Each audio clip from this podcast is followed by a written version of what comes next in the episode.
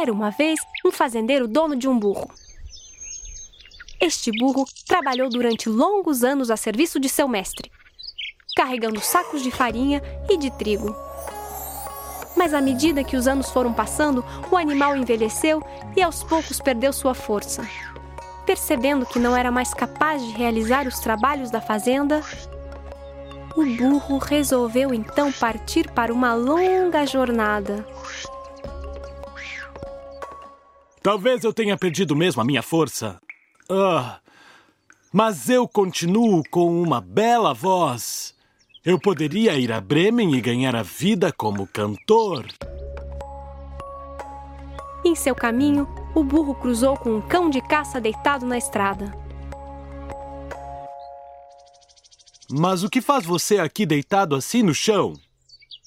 Eu sou um cão de caça, mas estou velho, não consigo correr como antigamente. E não tenho mais serventia para o meu mestre caçador. Hum, compreendo bem. E tenho uma proposta. Eu vou a Bremen para me tornar cantor. Venha comigo e nós formaremos um dueto. Eu poderia tocar bandolim e você tambor. O cão aceitou a proposta e seguiu o caminho com o burro. Depois de algum tempo, eles avistaram um gato sentado no telhado de uma casa que ficava à beira da estrada. O gato parecia muito triste. O que aconteceu, pequeno gato? Você parece estar triste. Aconteceu alguma coisa? É que eu já estou velho. Não tenho mais forças para correr. Meus dentes afiados de antigamente já estão gastos, e ao invés de caçar ratos, eu acabo passando o tempo descansando ao pé da lareira. Por isso, aquele que se dizia meu dono decidiu me expulsar de casa. Compreendo. Você deveria nos acompanhar. Acompanhar vocês? Mas onde é que vocês vão assim? Nós vamos a Bremen para trabalhar como músicos e formar uma banda. Os gatos são geralmente bons músicos. Você poderia nos acompanhar e tocar gaita. O gato se interessou pela proposta, desceu do telhado e juntou-se a eles. Os três companheiros retomaram o caminho e, passando diante de uma fazenda, avistaram um galo cantando empoleirado em uma cerca.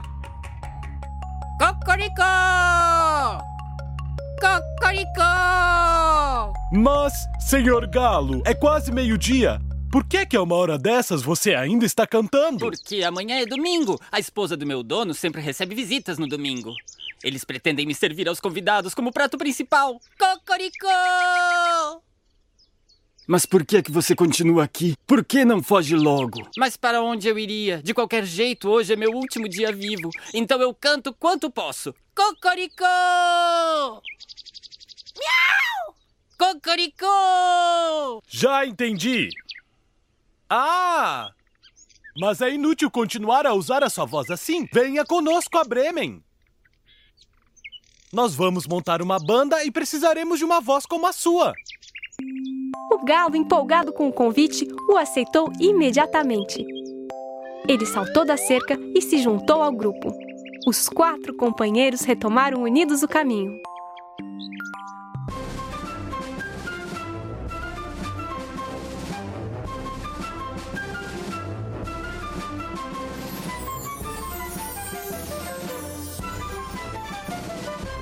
Bom, meus amigos, façamos uma pausa na floresta essa noite. Nós continuaremos amanhã de manhã.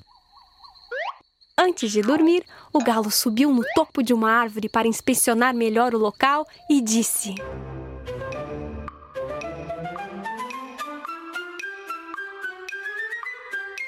Eu consigo ver uma luz. Deve haver uma casa não muito longe daqui. Bom, então vamos até lá para averiguar. Eu não estou acostumado a dormir assim na floresta escura.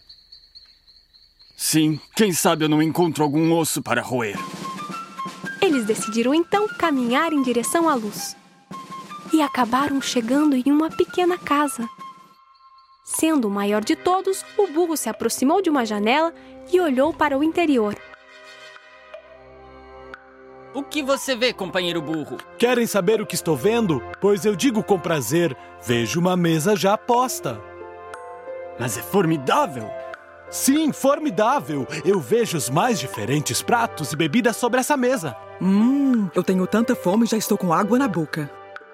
Venham, vamos entrar agora mesmo. Esperem, amigos, ainda não terminei. E eu também vejo quatro bandidos, todos armados, comendo e bebendo, sentados confortavelmente em volta dessa mesa. Ao escutar a palavra bandidos, todos ficaram muito decepcionados. Mas por que raios esses bandidos estão aqui? Eu tenho tanta fome! É uma pena, vamos voltar para a floresta. Oh, se ao menos houvesse uma maneira de assustar os bandidos e botá-los para correr. Hum, esperem. Acho que eu tenho um plano. Prestem muita atenção.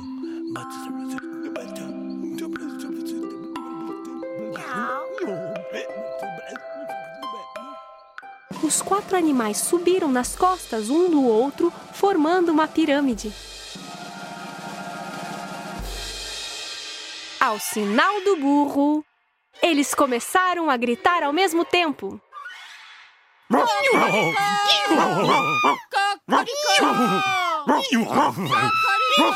Ao escutar a enorme algazarra, os bandidos ficaram assustados.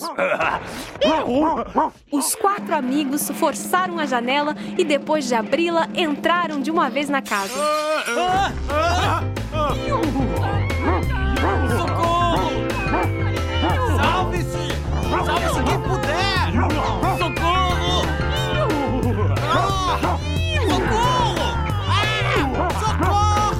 Abandonando as suas armas, os bandidos fugiram da casa em pânico e se esconderam na floresta.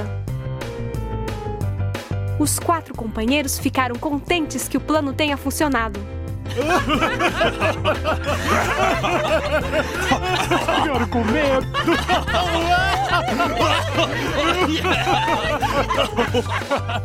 Eles logo se instalaram à mesa e começaram a comer os deliciosos pratos deixados pelos bandidos.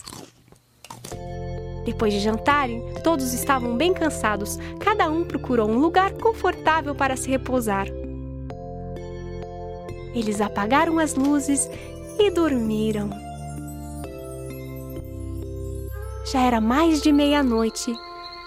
Mas os bandidos ainda observavam de longe a casa e perceberam quando as luzes não estavam mais acesas. Um deles foi então averiguar o que estava acontecendo.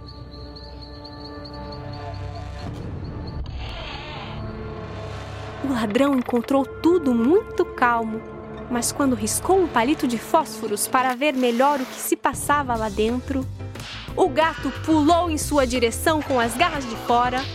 O cachorro, por sua vez, mordeu-lhe a perna. O galo, acordando no meio da gritaria, se pôs a cantar a plenos pulmões.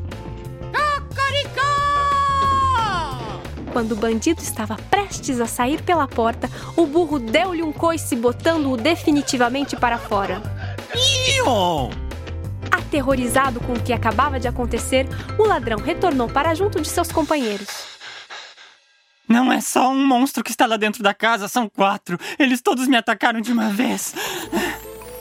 Os quatro assaltantes foram embora sem olhar para trás e sem coragem de voltar a casa.